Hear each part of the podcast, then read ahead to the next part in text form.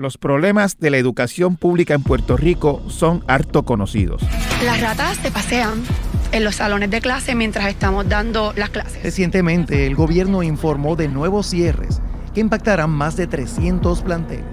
Lo que tenemos ahora es un sistema que no se ha ajustado. En las entrañas del Departamento de Educación, un esquema de sobornos y fraude se desarrolló durante los años 90. La exsecretaria de Educación Julia Kelleher se libró hoy de una posible extensa condena de prisión. La exsecretaria de Educación convicta por corrupción nunca pagará todo el daño que le ha hecho a la escuela puertorriqueña. Los federales no le quitan el guante al Departamento de Educación. En otros temas, el gobernador Pedro Pierluisi retiró el polémico nombramiento de Ángel Toledo López como secretario interino del Departamento Sin embargo, en medio de las ruinas hay esperanza, y no poca.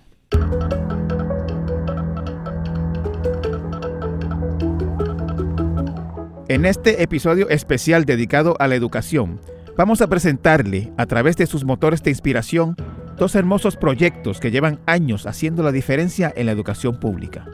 Primero, hablamos con Ana María García Blanco, la propulsora e inspiradora de la implantación del sistema Montessori en las escuelas públicas, que impacta ya a casi 60 planteles. En la segunda parte, escucharemos a Justo Méndez y Ana Iris Guzmán, creadores de Nuestra Escuela, un bello proyecto que ha dado una segunda oportunidad a decenas de jóvenes que habían dejado la escuela.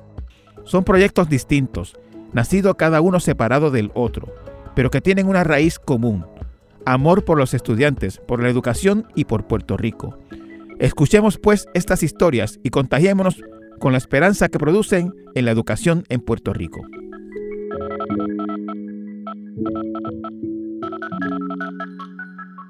Con nosotros Ana María García Blanco. Eh, Ana María es la directora del Instituto de la Nueva Escuela. Eh, y yo y es una educadora de vasta experiencia y, con un historial de proyectos exitosos muy importante en Puerto Rico. Eh, no se pueden contar los niños que se han educado y cuyas vidas han sido transformadas por proyectos educativos que ha emprendido la, invitada de hoy. Y quería empezar preguntando, eh, ¿qué es el Instituto de Nueva Escuela? El Instituto Nueva Escuela, Benjamín, es un centro de formación de maestras y maestros em, que nace del trabajo de las maestras de la Escuela Juan Ponce de León en, la década de los 90, cuando la comunidad eh, escoge como proyecto educativo el proyecto eh, montessoriano, la pedagogía Montessori, un proyecto que mundialmente se reconoce como exitoso académicamente, y exitoso en términos de establecer culturas de paz. Se ha utilizado en distintas partes del mundo, ¿verdad?, para erradicar la violencia en, esos lugares. Eh, porque está basada en la ciencia del desarrollo y no violenta al ser humano, no violenta al niño ni a la niña, a la juventud. Eh, en esa escuela se, se cuajó Perdóname, cuando tú dices que no violenta al niño, queda en el aire la implicación de que otros sistemas violentan a los niños. Cuando tú tienes un sistema de, trabajo, de, educación que va en contra de la naturaleza del niño, yo creo que generamos violencia, ¿no? Es como si tú te pusieras un zapato a un niño que está creciendo, le pones un zapato demasiado pequeño por mucho tiempo, ese, va a haber una desviación de su, en su formación del pie. Lo mismo es en el alma y la psiquis del ser humano. Si tú tienes un, un sistema educativo, que no va de la mano con el desarrollo natural, eh, el desarrollo humano de esa criatura, pues eh, ya entras a la cancha eh, estableciendo un sistema o un ambiente en donde se puede dar la violencia, porque el ser humano va a reaccionar frente a aquello que lo limita. ¿no? El ser humano... Y cuando tú dices la naturaleza del niño, y, esto es filosofía Montessori, supongo. Esto es filosofía. Es que se acerca a la educación y entiendo que la filosofía Montessori lo pone como a descubrir por su cuenta, no le impone lo que tiene que, el ritmo al que tiene que ir. Es, em, y me parece un maravilloso punto de partida para esa conversación. Eh, tú, entras a un ambiente Montessori de niños de tres y niñas de 3 a 6 años y tú los vas a ver moviéndose, los vas a ver explorando en el salón.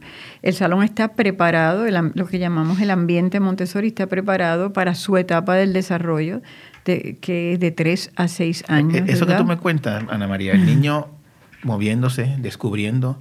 Es lo que hace un niño normalmente cuando lo deja solo en un, en un, en un cuarto. Claro, esa es la tendencia Tú natural. dejas a un niño solo en un espacio y el niño está buscando, mirando, abriendo puertas, Tocando, abriendo gavetas, claro, tocando, claro, etcétera. claro. Y cuando tú miras la psiquis de esa criatura a esa etapa del desarrollo, eh, Benjamín, ya la ciencia nos está confirmando lo que María Montessori observó y, convirtió en su filosofía y metodología, ella y otros pedagogos de- del siglo pasado, que, eh, que, eh, en esa etapa del desarrollo el movimiento, la mano, son esenciales para el desarrollo de la inteligencia, para el desarrollo del lenguaje, para el desarrollo de la, del orden de la persona. Entonces, si tú tienes un sistema que cohíbe al niño del movimiento, que no le deja usar la mano propiamente, pues va a haber unas desviaciones, igual que lo del pie. Vas a tener unas desviaciones que después, después tienes que atender durante el resto de su vida. Regresando a tu pregunta, eh, nosotros encontramos en Juan Domingo, cuando nos enfrentamos a la realidad que teníamos de frente, que teníamos un 40% de nuestros niños no se graduaban de sexto grado en Juan Domingo para la década de los 80. Pe- pe- Eh, Perdóname, en la década de los 80, al final el del- 40% de los niños que empezaban en primer grado no llegaba a sexto. No llegaba a sexto en la escuela elemental de Juan Domingo y eso Eso es fue lo súper, que grave. eso eso es un Eso era una crisis, básicamente. Es una crisis enorme y la comunidad sabía que estaba perdiendo a sus hijos en manos de una escuela que se estaba que estaba totalmente deteriorada y eso es lo que lleva a Juan Domingo a organizarse y abrir esta escuela. Cuando la abrimos, Benjamín y la ¿Tú, tú comun- estabas ahí en calidad de qué, Ana María? ¿Tú eras directora de la escuela o yo, era- yo participaba, Benjamín, de, interesantemente, de grupos de teología de la liberación en el barrio, de catecismo. De, desde chiquitita mi mamá estaba bien metida en la cosa de, del catecismo y la teología. Y yo, básicamente, ella llegaba, ella me llevaba, y yo me hice parte de esa comunidad que luego me acoge, esa es mi familia extendida. Eh, una vez sigue la vida, yo, me, yo, yo participo de proyectos de tutoría, tenía una biblioteca comunitaria, yo alfabetizaba por las noches, me fui haciendo eh, con esa comunidad que rescataba a cada paso su educación, porque la escuela, o- la escuela oficial del barrio se Pero tú- deterioraba. Tú, estudiaste, tú eres educadora de, de formación. O sea, tú- Yo, pero me sí. estás hablando como de algo que pasó incluso antes de tu formación como educadora. Eh, eh, pasó antes, durante y, y después. Pasaba cuando estaba en la escuela superior, eh, nada, el- el- es- eh, esas cosas que uno hacía después de la escuela. Eh, y pasó también que eso me definió mi vocación y mis estudios. Así que yo me fui a estudiar y estudié educación ya para, los, para la escuela graduada, estudié educación. Y hice mis cursos de dirección de escuela, de magisterio, etcétera. O sea que sí, esa era mi. Yo quería trabajar en la escuela. Así es que, eh, y- pero ahí en, el- en la comunidad, cuando abrimos la escuela, Benjamín, el mandato que a mí me dio el barrio fue bien claro. Aquí no se puede perder un niño o una niña más. O sea, aquí tenemos que hacer una escuela de la cual no se vaya nadie y todo el mundo salga bien, se- sea exitoso en su vida, sea exitosa. Y así fue que empezamos a explorar distintas posibilidades. Al otro lado de la carretera había una escuela Montessori privada y nos dimos a la tarea de estudiar ese modelo. Y no conocía en tu formación formal como educadora lo de Montessori. Mira, Benjamín, en mi educación formal yo había leído sobre Montessori, pero no con la profundidad, ni tampoco había podido eh, explorar colectivamente lo que significaría una pedagogía como la montessoriana. A través de la vida, yo me he dado, o sea, he- nada, he pensado muchísimas cosas, pero María Montessori eh, empezó a romper con, con el sistema tradicional, rompió, y, y no era bien vista en María la academia. era italiana, tengo. Italiana. María Montessori rompió muchas cosas, o sea, fue la primera mujer que se hizo médico en su generación, este, estudió en la escuela de psiquiatría, y así es que ella llega a la pedagogía, o sea, atendiendo niños que, y niñas que ella decía, el problema no son los niños, el problema es cómo los tratamos. Entonces, el- eh, cuando la comunidad te da el mandato, como tú lo llamas, de Fue un mandato. esta escuela no se puede ir, no- o sea, tiene que hacer otra cosa distinta de lo que era o de lo que es. Eh, la escuela llegó a estar cerrada, no recuerdo ese La detalle. escuela estuvo cerrada tres años, Tres años. Benjamín. Y, y- mi- y- y tú la reabriste, o sea, la reabriste bajo tu dirección. La comunidad la abre, yo estoy terminando mi grado eh, de doctoral y la comunidad me llama este, y me dice, Ana, acaba y acaba, y acaba, acaba de terminar, y vente que vamos a abrir la escuela y queremos proponer que tú seas la directora de la escuela. Y ahí fue que entonces yo me di a la tarea de hacer mi certificación de directora de escuela. Y entonces cuando regreso, en el 1990, la comunidad acaba de abrir la escuela. Y ese verano fue meternos ahí, eso fue después del huracán Hugo. Eh, ahí nos metimos y la comunidad se desbordó, o sea, la, la, reconstruimos nosotros porque no había fondos para eso. Y el, llegas al método Montessori en ese momento, o sea, cuando reabre la escuela, cuando tú llegas de directora. Reabre la escuela, empezamos a trabajar, empezamos a observar lo que estaba pasando en, en, en la, en la escuela con los muchachos, observando la conducta, la...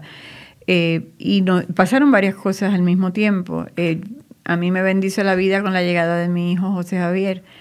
Eh, y yo tenía que atender su educación. En la, en la, comunidad no había preescolar, no había para... Cuando él cumple tres años, yo lo matriculo en la escuela privada Montessori que había al otro lado de la, de la avenida. Y ahí empiezo a adentrarme en ese, en ese modelo. Invito a otra gente de la, comunidad. La, educadora siendo educada, digamos. La educadora, oh sí, y el niño me educó. Mi hijo me transformó. Fíjate, Benjamín, el día que yo fui a, buscar escuelas para José Javier, porque eh, yo trabajaba, tenía que... Eh, eh, yo me detuve, veo esta casa muy sencilla, me gustó, austera. Eh, lo, lo, lo, más, lo, más importante ahí era el árbol, un árbol precioso. Había un silencio, una tranquilidad. Yo no oía a las maestras gritando, no había a los adultos. Había reglazos en el escritorio. De pronto, sea, a veces me... Por, no decir en la espalda de los nenes que pasaba antes. Y en las manos. Y en las manos. Eh, se me va José Javier y llega y se me perdió en la escuela. Cuando yo llego, él está trabajando en un salón estaba usando unos materiales de vida práctica. La maestra me hace señas como déjalo. Y yo me entrevisto entonces con la directora de la escuela y empecé a conversar. Hicimos un trato, conseguimos algunas becas para alguna gente de la comunidad porque yo quería que otra gente del barrio también viera lo que yo estaba viendo. Y empezamos a hacer unos grupos de estudio. Nos tardamos como dos o tres años, Benjamín, en tomar la decisión. Coinciden dos cosas. Una es que eh, hemos encontrado un modelo que nos hizo sentido para la niñez eh, y se aprueba la ley de la comunidad en el 1992. La, ley de la... La, ley de las escuelas de la comunidad. La ley 18. Esa es la de José Arsenio. Esa es la, que lideró José Arsenio, exactamente. Pero eso fue, si fue José Arsenio, fue después del 92. 93, ajá, sí, En el 93 llegó Rosselló al, gobierno. Exacto, fue, fue en esos años, exacto. Eh, y esa, esa ley nos dio a nosotros este espacio para nosotros como comunidad, nosotros escoger el modelo educativo que queríamos para Juan Domingo. Y la comunidad se dio a la tarea, estuvimos estudiando, fuimos a observar escuelas, y la comunidad en, en mesas de, de, redonda, de diálogo, ahí es que nace el concepto de... Yo, yo, me imagino, o sea, estoy visualizando el, una comunidad eh, desventajada económicamente de Guaynabo, eh, llevarle al secretario de Educación o al eh, secretario, subsecretario de los docentes o toda esta burocracia que hay allá en el Departamento de Educación, un proyecto Montessori para una escuela elemental. No, tiene, no puede haber sido fácil. No, no fue fácil, no, Benjamín. Fue, déjame decirte, fue difícil en muchos frentes. La certifica maestros guías de escuelas públicas en el método de enseñanza Montessori, el cual desarrolla a niños y niñas en ambientes de paz. Sin embargo, también han sufrido cortes en su presupuesto por lo que están luchando para que no se afecten los aproximadamente 4.000 estudiantes que reciben el servicio. Fue difícil con el departamento, fue difícil con el distrito. O sea, en un momento dado es tan difícil que el distrito le pide al secretario que me saquen del distrito. Y a mí, yo, yo, creo que fuimos la única escuela que votan de un distrito y la meten en, otro. Ya, te votaron con, o sea, te sacaron con todo y con escuela. escuela. Esa fue la segunda, ¿verdad? La primera fue Fajardo, que me mandó una carta de despido muy, muy cariñosa. O sea, este, pero la... Eh, Víctor Fajardo te mandó una carta de despido muy cariñosa. Muy cariñosa, felicitándome por el trabajo que yo estaba haciendo pero que había otra persona que tenía más seniority que yo en el distrito y que le iban a dar la escuela. Así es que sí, esa fue la primera vez. Mi primera carta de despido fue don Víctor. Eh, pero eh, sí, no, fue muy difícil, fue muy difícil. Yo, yo, ahora que tú lo mencionas, yo recuerdo esa controversia, eso se publicó en los periódicos. Sí, sí eso salió. Que sí. yo, tú no lo mencionas y yo sé que no te gusta quizás que no lo diga, pero tú eres doctora de Harvard en educación. Y, y, tenías un doctorado de Harvard, pero había una, un papelito, una certificación de algo que no tenía para dirigir una escuela elementaria en Puerto Rico. Sí, el departamento no me aprobó eh, lo, los cursos de formación de maestra y de directora porque eran distintos a los que a los que ellos aceptaban. O sea, eh, yo, yo me eduqué en Boston, o sea, yo tenía mi certificación de maestra y dirección de Boston, pero el departamento le costó mucho trabajo eh, la traducción de un sistema a otro, total eran los mismos cursos, Benjamín, solo que eran unos en inglés y otros en español. Pero esa controversia, dentro de la controversia grande de la escuela, Benjamín, pues, y, cuando pasa esa, ese despido, que fue temprano en la carrera, eh, Fajardo me vota yo creo que el primer año después de, de él entrar como secretario. Eh, eh, la comunidad se organiza. Acuérdate que venimos de una comunidad organizada eh, eh, que abrió su escuela. Eso, es bien importante. La escuela, la comunidad estaba organizada, estaba comprometida con su escuela. La escuela estaba comprometida con su comunidad. Era una, una relación simbiótica que yo sé que mucho de tu prédica tiene que ver con eso, con, la, con el lugar de las comunidades y en las escuelas y de la escuela en las comunidades. Y ese fenómeno ya se había producido allí. Oh, sí, eso se había... Y, fíjate, Benjamín, tiene una ventaja de los dos sitios. Por ejemplo, a mí quien me evaluaba era la comunidad. O sea, yo, tenía, yo tenía que responderle a la comunidad por sus hijos y eso estaba bien claro. No, al, no al superintendente ni al... Ni al no sé cómo se llama, el director de distrito, el director regional. El superintendente entonces, que era, ¿verdad? Lo que había eran los distritos escolares. Eh, o sea, yo tenía que hacer todos mis... Por supuesto, claro. Pero a quien yo le respondía era la comunidad y la comunidad estaba, estaba viva y estaba llena, estaba dentro de la escuela. Y eso ha sido, el, yo creo que el factor clave para que esa escuela haya sido tan Para, para no este, extenderlo mucho, o, este, la, el, el proyecto de Montessori se estableció en la Ponce de León eh, floreció. Yo, yo sé que tú me has dicho que ese no es un proyecto que se, que se monta en un sitio como un mueble y, y, al, y, a la hora o a la media hora está creciendo. Y, sea, que es un proyecto que necesita un tiempo de, de, de cuajarse. De cuajarse. El proyecto cuajó, la comunidad se involucró con su, con su escuela, la, la, escuela se involucró con la comunidad y podemos decir que fue exitoso en el sentido de que creció un proyecto Montessori dentro de ese de, ese, de esa jungla que es el, el, sistema público de educación. Y eso fue, esa primera década de trabajo fue, fue muy interesante, Benjamín, porque se dieron cosas bien importantes para el resto de la historia que vamos a hablar. Eh, primero, esa mesa redonda de, de maestras y maestros conversando, conversando pedagogía. O sea, no era, no era llenando documentos, no era hablando de la, fiesta de Navidad, aunque hablábamos de la fiesta de Navidad en su momento, pero se hablaba pedagogía, eh, que es algo que tenemos que rescatar en cualquier reforma que hagamos en Puerto Rico, cualquier cambio. Eso, eso, pasa en las escuelas regulares, que, que los maestros se reúnan a hablar, como tú dices, de pedagogía. Yo creo que pasa poco o no pasa, y, y, separamos mucho al, al magisterio, no, no provocamos esos encuentros este, de facultad. Eh, en, en, las escuelas no tenemos una conversación de pedagogía. En el país hace tiempo que no tenemos una conversación. Bueno, a nivel de dirección, de, a nivel de dirección del Departamento de Educación, hablábamos antes de, prender los micrófonos que ah, no se habla eso. No se habla sobre el proyecto educativo del país. No, no es una conversación que tengamos, que tenemos que tenerla. Tenemos que tenerla. En que es, esa, esa década fue una década de una efervescencia increíble nos, nos acompañan muchas cosas buenas. Una de ellas fue que logramos, a través de la participación de la comunidad en la toma de decisiones de política pública, que nuestra escuela pudiese reclutar maestros y maestras. Acuérdate que nuestra escuela era bien controversial. antes de seguir, Ana María, eh, quiero redondear la historia rapidito. te, te votó Víctor Fajardo y pero no, pero regresaste a la escuela. Sí, no, yo regresé. yo, o sea, yo nunca me fui de la escuela. Ah, nunca regresaste como directora en propiedad. Sí, como directora en propiedad, sí. O sea, nos, eh, llegó la carta de Víctor Fajardo, yo llamé a, la, a, la, a las familias y les dije, miren gente, me llegó esta carta que ustedes quieren que hagamos y ellos me dijeron, quédate aquí, nosotros pregamos. Y yo seguí trabajando y en, menos de una semana ya él me había restituido como directora de la escuela. Okay.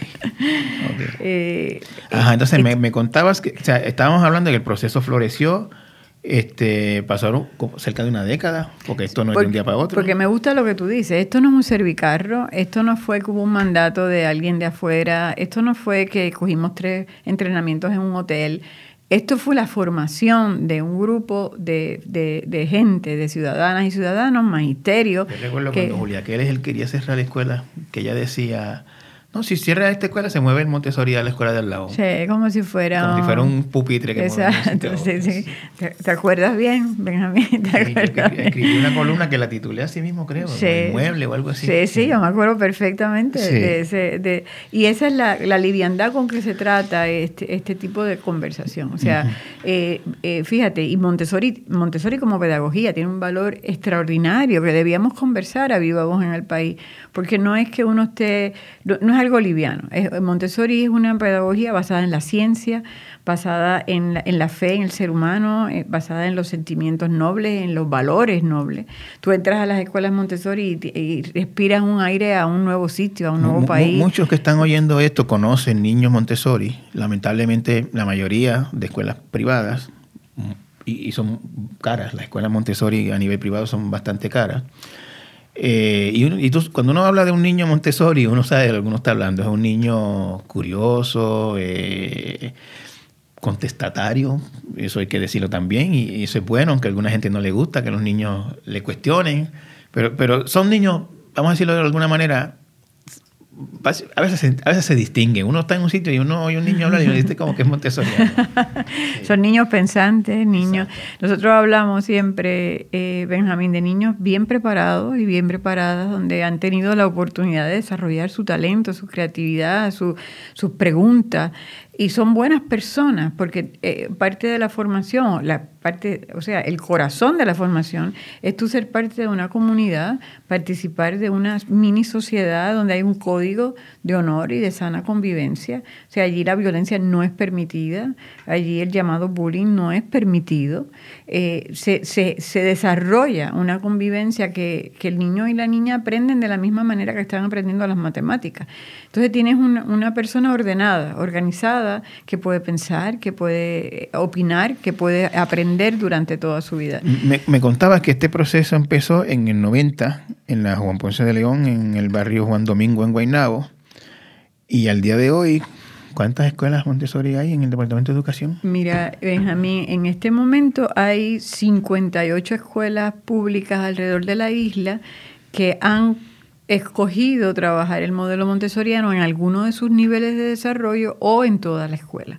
O sea que tenemos, ¿verdad?, escuelas que tienen las dos vertientes. Cada vez, ya, ya yo te diría que ya 50% de las escuelas, o acercándonos a ese 50%, han optado porque la escuela completa sea una escuela montessoriana.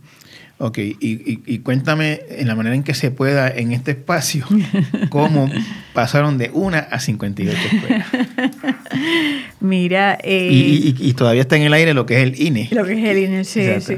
Eh, y sí, déjame contestarte la pregunta inmediata y podemos llegar al INE porque en ese crecimiento el INE es muy importante.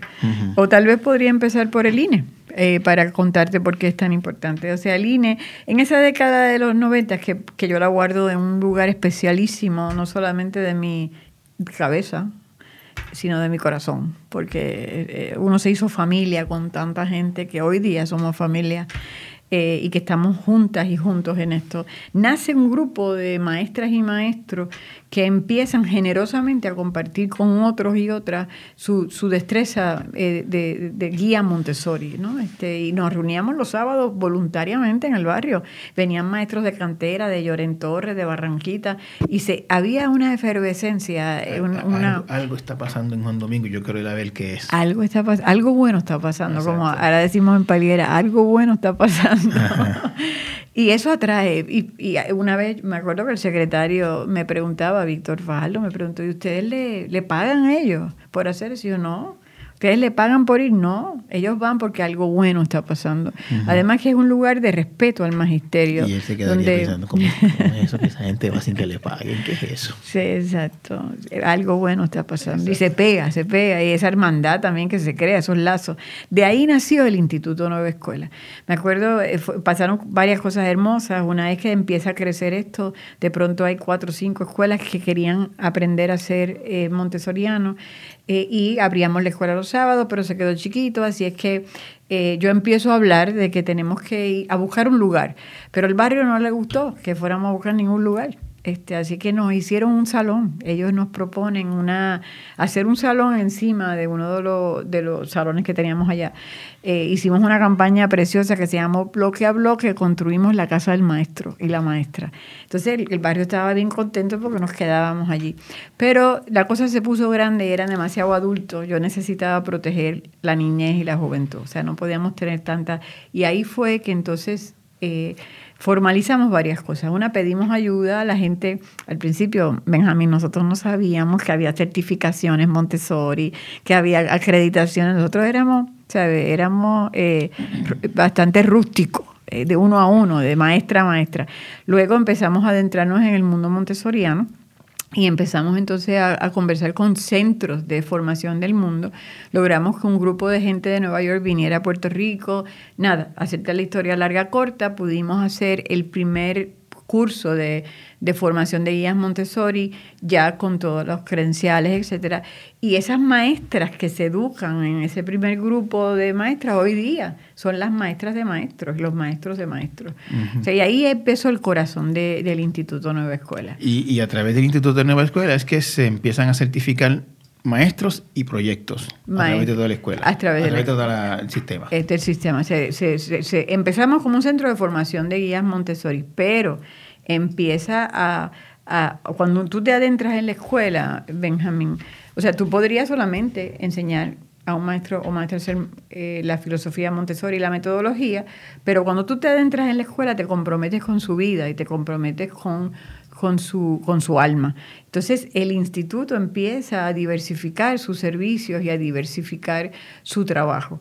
Entonces el Instituto eh, Nueva Escuela en este momento trabaja con la formación de guías Montessori, pero trabaja también con la transformación de, con la transformación de, del alma de la escuela para que sea una de sana convivencia, de democrática, eh, de gobernanza compartida. O sea, la, el sistema no es solo eh, la, las matemáticas se enseña así o asá, o los niños aprenden a, a, leer de esta manera versus la, como aprenden en otro lado. Es un, una cuestión que involucra la comunidad. La, es un sistema de vida, es una forma mm. de vida, es una cultura, mm. es, una, es un acercamiento a la vida. Ana, a la Ana María, y, y, y, yo sé que pues... A, en, en, Ponce de León, pues lo, la comunidad está bien comprometida. Eh, tú dices que en todos los sitios donde hay escuelas Montessori públicas fue un reclamo de la comunidad. Eh, pero yo imagino que en algunos sitios, por lo menos al principio, habría habido alguna resistencia o alguna, eh, digamos, miedo por desconocimiento o algo por el estilo. Claro, claro, sí, no, Benjamín, y varias cosas. Uno, eh, la, cada escuela llega de una manera diferente a, a, nosotros, al proyecto, y ahora a la Secretaría Auxiliar, que es uno de los logros de la comunidad eh, de familia. Eso, eso, eso, empezó a existir, si mal no recuerdo, durante la administración de García Padilla, ¿fue? García Padilla este, eh, hace una orden ejecutiva que establece la Secretaría Auxiliar de Educación Montessori, y ahí hubo un boom ahí fue como ese espaldarazo de política Eso es, pública. es, una, es una, ¿cómo te digo? Fue, eh, eh, es un respaldo importante de tenerla aquí en, la, en, en, en, el nivel central del departamento pensando solamente en esto. Fue un respaldo importantísimo. O sea, yo uh -huh. creo que ahí fue que el proyecto creció. Eh, y se dio de una manera bien, bien interesante de, de visitar las escuelas, ver lo que estaba pasando y decir, mira, aquí hay algo importante ¿Qué podemos hacer para que pueda sobrevivir en un, en un sistema tan centralizado y tan jerárquico? en donde Montessori se perdía, Montessori tenía que luchar cada, cada detalle. Así que fue un, eso fue un paso importantísimo para contestar tu pregunta de cómo fuimos de una a 58 escuelas. Ese claro. apoyo de política pública en esta primera parte de la historia fue de escuela a escuela, eh, ir buscando modelos y buscando alternativas.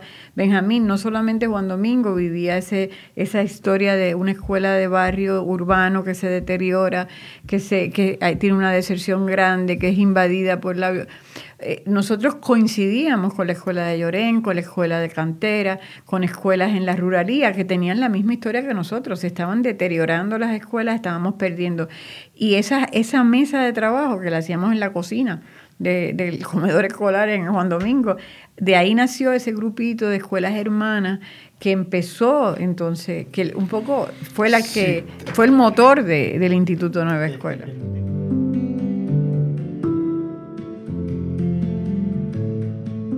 A nuestro regreso, la doctora García Blanco nos explica cómo se ha medido el éxito de las escuelas Montessori.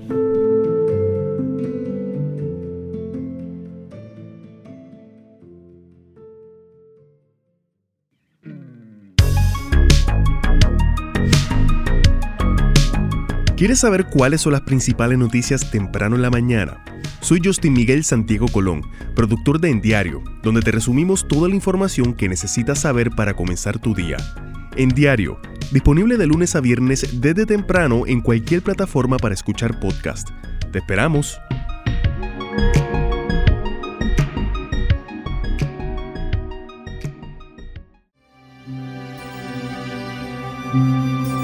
Yo le diría a una persona que no sabe de Montessori que este, vendría a un ambiente totalmente nuevo, este, pero de familiaridad, de compañerismo y de paz, absolutamente. Te, pregunté en algún momento si había resistencia o, digamos, miedo por desconocimiento que alguien dijera, pero, el niño, ¿cómo es que no está en una silla?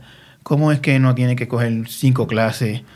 ¿Cómo es que, o sea, e, e, eso, eso también tiene que haber ocurrido? Eso, eso y, no, y no lo pongan en pasado, eso todavía ocurre, porque es un, es, un, es un cambio de espejuelos muy grande, eh, es un cambio de espejuelos que no se da en el vacío, se da en una historia en donde el departamento ha pasado por muchas, mucho, muchas, eh, muchos momentos de, de, de dificultad en momentos en que el departamento también se ha ido centralizando, centralizando y hay mucho miedo, eh, Benjamín, hay mucho miedo a la controversia, hay mucho miedo a un sistema muy punitivo, o sea, si tú no cumples con un sistema que no, tiene, no, armoniza, o sea, tienes un sistema que ala al otro y entonces te juzga con estos espejuelos. O sea, que esos maestros y maestras que se han tirado a hacer esto son para mí héroes de la patria.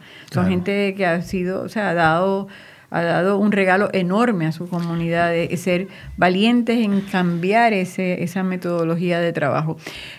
¿Cómo pasa, Benjamín? Es bien sencillo. O sea, las historias de las escuelas que han pasado de ser tradicionales a ser montessorianas, muchas veces empieza con la visita a una escuela Montessori.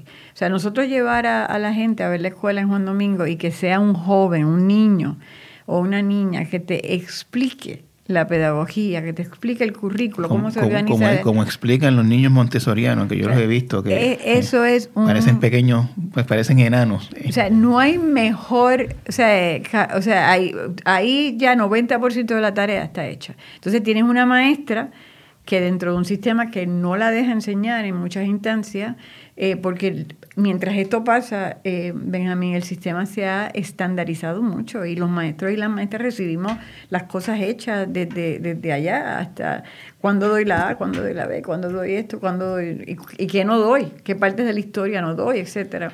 Mientras eso está pasando y estoy llenando plataformas y estoy este sistema, eh, de pronto la maestra ve una posibilidad de poder ser maestra, de poder estar tranquila y, dejar que el niño aprenda de una manera más tranquila. Entonces ahí la gente se enamora o se reenamora de su vocación. A mí me fascina ese proceso de la maestra que llega y empieza a trabajar con la filosofía eh, y se le empieza a tratar de otra manera, cómo, se, cómo hay un reencuentro con su primer amor con su vocación de magisterio. Y hay una tranquilidad nueva. ¿sabe? Yo vengo de línea ahora, este, hay un grupo allá de como de 40 maestras y maestros eh, trabajando este, su pedagogía, eh, haciendo materiales, conversando unos con los otros. Este, y, es una tranquilidad, es, una, es otro ambiente. El proyecto, pues, tú y la gente del INE y los maestros y directores de estas escuelas proclaman con éxito. Hasta ahora, ¿no? Eh, ¿cómo, ¿Cómo se mide ese éxito? ¿Cuál, ¿Cuál, es, ¿Qué es lo que tú le puedes presentar a la comunidad o al, pueblo de Puerto Rico que diga, mira, esto me envuelve a mí que esto ha sido un éxito? Aprenden a leer eh, más temprano, aprenden a leer cuando tienen que aprender a leer los niños históricamente en circunstancias, ¿verdad? Este, eh, ya te iba a decir normales, pero yo no sé qué es normal ya. el niño y la niña aprende antes de llegar a primer grado. históricamente, ochenta y pico por ciento de nuestros estudiantes aprenden a leer antes de llegar a, terminar su primer grado, porque ya vienen leyendo, escribiendo o casi leyendo, escribiendo. hablando de los Montessori. De la casa del niño. salen a veces reportajes de que niños de cuarto grado todavía tienen deficiencia leyendo en Puerto Rico y en Estados Unidos. Y en Estados Unidos. Y en el mundo. Sí, en el mundo yo creo que ha habido una invasión de la tecnología desmedida, Benjamín, que ha interferido con la, que es algo que trabajamos mucho con la familia.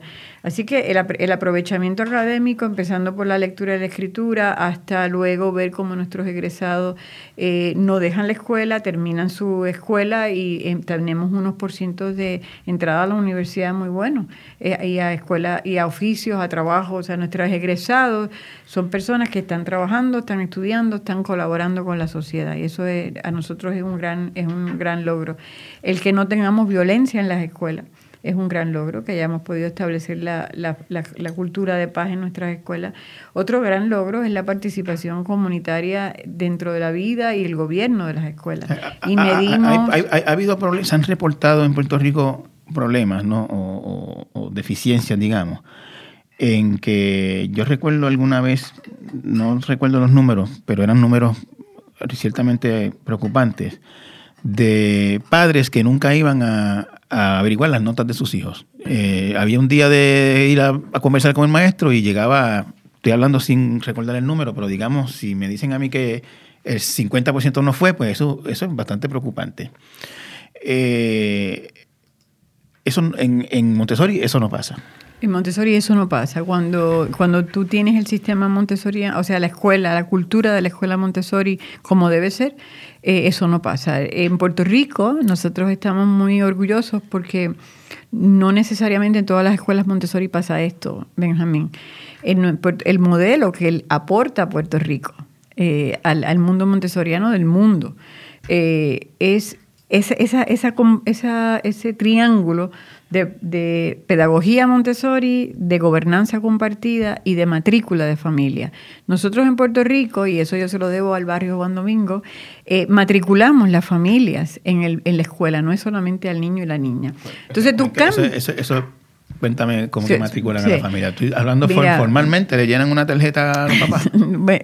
Eh, nos casamos con cada familia, Benjamín. O sea, eh, hay un cambio de relación con la familia y hay un cambio que trae un cambio de cultura. En la Eso es bien importante porque entienden al niño en su contexto y saben que si el niño pues un día está un poquito más distraído que de costumbre, pues a lo mejor ustedes saben que hubo, qué sé yo, un divorcio, un, papá se fue, etcétera.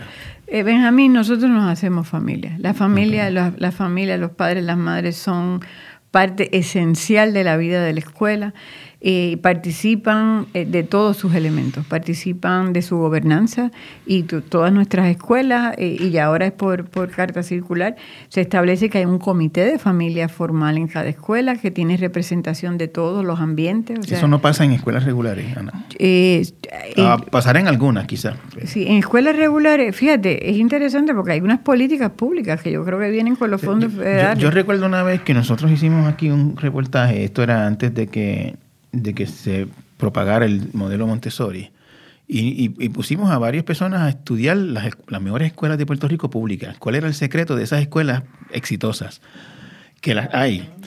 Y, en casi todas, el, el, elemento en común básicamente era, en, la mayoría, si no en todas, había primero un director súper comprometido y vínculo con la comunidad, el compromiso de la comunidad con la escuela. Sí, eso es esencial, eso es esencial. Eh, yo no sé cómo otra gente lo hace, de verdad, este Benjamín. Pero tú cambias la relación con la familia de entrada. O sea, nosotros tenemos un sistema, primero que cerró los portones y que deja a la gente fuera y no deja, la dejar no deja que entren hasta que la guardia le coge los datos y no sé qué rayos. Este, eh, es una cultura de, de portones cerrados. Nosotros abrimos los portones y tenemos una cultura, una relación con la comunidad abierta. Eh, de, entrada tú estableces eso, ¿no? Una relación distinta. Tú no llamas a la madre y al padre para darle quejas de un niño. Tú llamas a la madre y al padre para, para que construya contigo un proyecto educativo. Son, son dos cosas distintas. Lo tercero que me parece que, eh, Montessori trae a la cancha esencial es esos encuentros de madres y facultad, de padres y facultad para hablar pedagogía para hablar de desarrollo, para que la madre entienda que a tal edad los niños y las niñas están haciendo ciertas cosas que no necesariamente es que te están faltando o, no necesariamente es que hay algo mal. O no, y empezar a, acompañar a esa familia en su tarea de crianza, como era antes. Antes las mamás salíamos a la calle y todas nos ayudábamos pero ya eso no existe, eh, Benjamín. Entonces la escuela tiene que ser esa, ese lugar de encuentro entre todos los adultos, maestros y maestras y, familias que estamos criando juntos a un, a un grupo de niños y jóvenes. O sea, estamos criando juntos. Un fenómeno genial que ha pasado en las escuelas Montessori públicas es que muchas maestras que en otros momentos, en otras instancias, no hubiesen escogido la escuela pública donde ellas trabajan para sus hijos están allí. Entonces tú tienes una escuela donde la maestra es mamá eh, y el, maestro es papá. Este, entonces cuando tú cambias esa relación, eh, Benjamín, llega, llega una madre a la escuela, tú sabes cómo se llama, de dónde viene, dónde vive. Eh, usted, somos familia. Ese, es, esa cultura te lleva a ti a otro sitio y cuando tú llamas a una reunión o a una asamblea o a una actividad se te llena la escuela. Y eso era, o sea, yo me acuerdo en Juan Domingo y ahora lo veo repetidas veces en Vieques, en Ciales, en Palguera. Es el mismo fenómeno. Cuando tú cambias la cultura, cuando tú cambias esa relación, se te llenan, se te llenan las asambleas, las reuniones, la gente es parte, la gente va. La escuela se, la escuela crece con la, con la comunidad, por ejemplo, Benjamín. Yo estoy en una conversación el otro día con unos directores de escuela, todos quejándose de que los papás no les importa, que no venían. Entonces empiezo yo a preguntar, ¿cuándo, son las reuniones de, de, familias en tu escuela? Ah, bueno, yo las hago a las 8 de la mañana. Eh, dejan el muchacho y, y se y yo le digo, ¿usted le ha preguntado a las familias si pueden? O sea, Benjamín, los padres y las madres que trabajan, que tienen un trabajo que no pueden perder, no van a ir a una, reunión a las 8 de la mañana. Entonces tú tienes que preguntarle a tu comunidad. Entonces eh, ahí es que hay el cambio. Entonces las escuelas nuestras suelen reunirse al caer la tarde, cuando las familias escogen cuándo reunirse. Y, se y vienen. Las familias no vienen, ¿por qué no vienen? Porque tienen niños más chiquitos que no los pueden dejar mira, eh, vamos, a hacer, vamos a coger a los muchachos grandes de la escuela o de la comunidad y nos, nos hacen juegos con los chiquitos, le provees cuidado. Eh, eh, lo que tú me estás describiendo es un esfuerzo por entender el contexto de, los estudiantes. Y sabes qué, Benjamín, un esfuerzo que, que al, al cabo del tiempo no es ni esfuerzo, yo creo que lo que falta es una dosis muy grande de solidaridad y de amor al otro y de no, no separarnos tanto. O sea, tenemos una, una, una cultura que me separa a mí de la gente más importante en mi ecuación como maestra. Yo siempre converso con las maestras que la persona más importante en la vida de un niño es su mamá, Benjamín y su papá y su abuela. es el universo. Entonces, ese es tú, eso, olvídate tú de lo que le pase, lo que no pase, a lo que venga, a lo que no venga. Es lo más, esa persona para mí como educadora tiene que ser la persona más importante en mi ecuación y yo tengo que saber cómo se llama y cómo le gusta el café. Me sigue. O sea, es una, es una, es volver a humanizar la escuela. Eh, este proyecto de las 58 escuelas Montessori, que, cada vez que hablo contigo hay más. Eh, eso ha ido creciendo como, ha ido regando por ahí, lo cual me da mucha satisfacción a mí. Este, porque como hablamos un poquito al principio de esta conversación, este modelo de educación alternativa distinta, exitosa, hasta que ustedes lo llevaron a Juan Domingo, no estaba disponible para la, para la gente de, sin recursos. Era una educación para gente ni siquiera adinerada, para gente de clase media y, clase media alta. Este es un, es un proyecto exitoso dentro de este sistema educativo público en Puerto Rico que, tiene tantos y tantos problemas. Eh, si yo te pido que me definas la diferencia entre uno y otro, ¿por qué uno es exitoso y el otro no tanto? ¿Por qué uno es motivo de satisfacción y de paz para la gente que está ahí metida y el otro es motivo de frustración, de pelea, de, de, discordia, etcétera. ¿Qué, ¿Qué, es lo que hace a uno distinto? De yo creo que yo lo aterrizaría tal vez en dos o tres cosas. Una, una, una diferencia es que en la escuela montessoriana el centro realmente es la niñez y la juventud. O sea, todas, las, todas las mesas redondas todas las mesas de decisión, todas las decisiones se toman frente a una sola pregunta, ¿qué es lo mejor para el niño? Una diferencia grande, yo creo, Benjamín, es que la, escuela Montessori eh, obedece a la ciencia del desarrollo. Yo creo que en la escuela, en, la, en esta escuela que tú describes, en la que la gente se frustra, que la, yo, yo creo que hemos dejado la ciencia del desarrollo fuera. El siglo pasado hizo unos avances enormes en términos del conocimiento del ser humano, del aprendizaje, en términos del desarrollo de un niño, de un, de un joven, de una joven. Esa ciencia está fuera, eh, Benjamín. Yo creo que en esta, en esta escuela eh, la toma de decisiones se hace frente a la niñez usando la ciencia y de una manera colectiva que, no, que, que crea menos margen de errores en esta, que atiende mejor. Aquí las decisiones vienen de muy lejos, no son científicas y yo creo que están enmarcadas muchas de ellas en el mercado, no en la pedagogía. O sea, se toman decisiones de poner pantallas o de poner eh, eh, comprar ciertos materiales o, o hacer ciertos currículos pero no, no nacen de una ciencia del desarrollo, de una ciencia de la enseñanza, vienen de otro sitio, que no es necesariamente la educación. Yo creo que ahí hay dos cosas bien distintas. Lo otro, que lo que hablábamos ahorita, de esta, esta escuela pública Montessori de Puerto Rico, es una cultura, es una escuela de puertas abiertas. De, de, portones abiertos, de participación ciudadana. En esta escuela hemos dejado fuera la comunidad hemos dejado fuera esa relación con la familia, eh, una relación digna de igualdad, no es una relación de, que yo te invito para que me hagas los bizcochitos el día de Navidad. Si tú eres una persona tan importante como yo, tan digna como yo, es más importante que yo en la vida del niño y tenemos que hacerlo juntos y juntas. Yo creo que esas dos cosas son, esos dos acercamientos son bien distintos y al final yo creo que si tú tienes un sistema basado en la ciencia, eh, esa, gobernanza del magisterio, esa participación del magisterio y esa comunidad, todas mirando el bienestar de, de esa generación que sube, pues yo creo que es distinto a esto de acá. Acá viene de arriba, es más jerárquico, nos separamos más, no, no incluyo a la gente más importante, que son las maestras y los, las familias, en la toma de decisiones de una práctica de educación. Eh, Ana María, en este momento yo sé que ha habido momentos de desafío con el proyecto, este, que han tenido que meter manos comunidades ante amenazas de cierre de escuelas, de eliminación de fondos, de la, famosa politización que ha permeado todo el sistema. En este momento, hoy, ¿cómo está el sistema en, términos de su lugar en el, en el gran sistema? Este momento yo creo que tenemos una, un espacio más sólido, más digno que hace, que hace 15, 20 años. Eh, Benjamín, porque a través de la, del, del, trabajo comunitario y de la organización de familias se ha logrado una Secretaría Auxiliar de Educación Montessori que ya está establecida.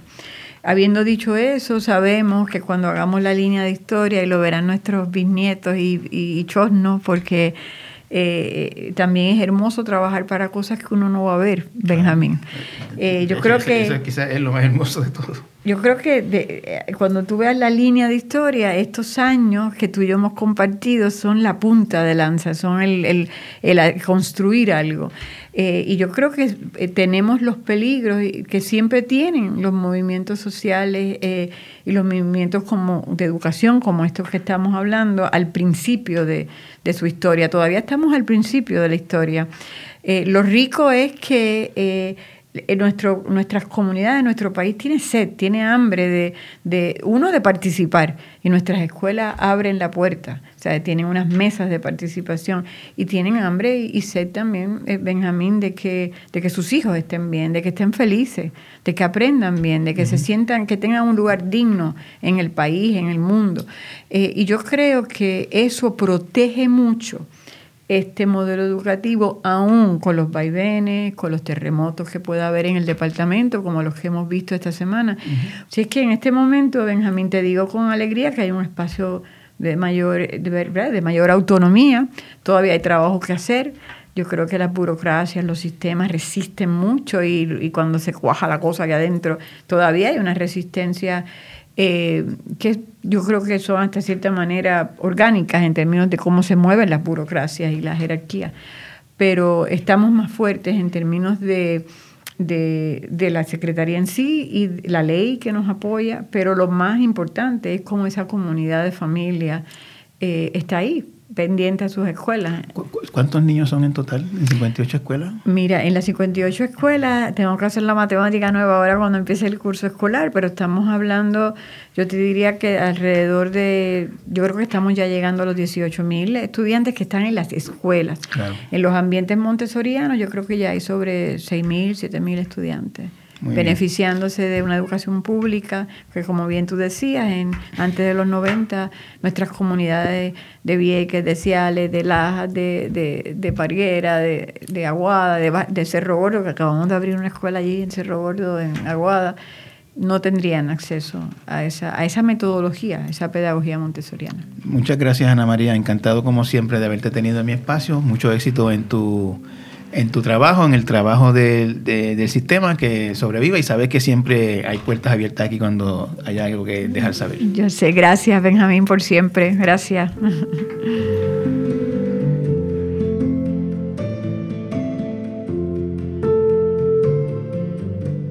A nuestro regreso, Justo Méndez y Ana Iris Guzmán nos cuentan de la tragedia que convirtieron en vida al fundar nuestra escuela.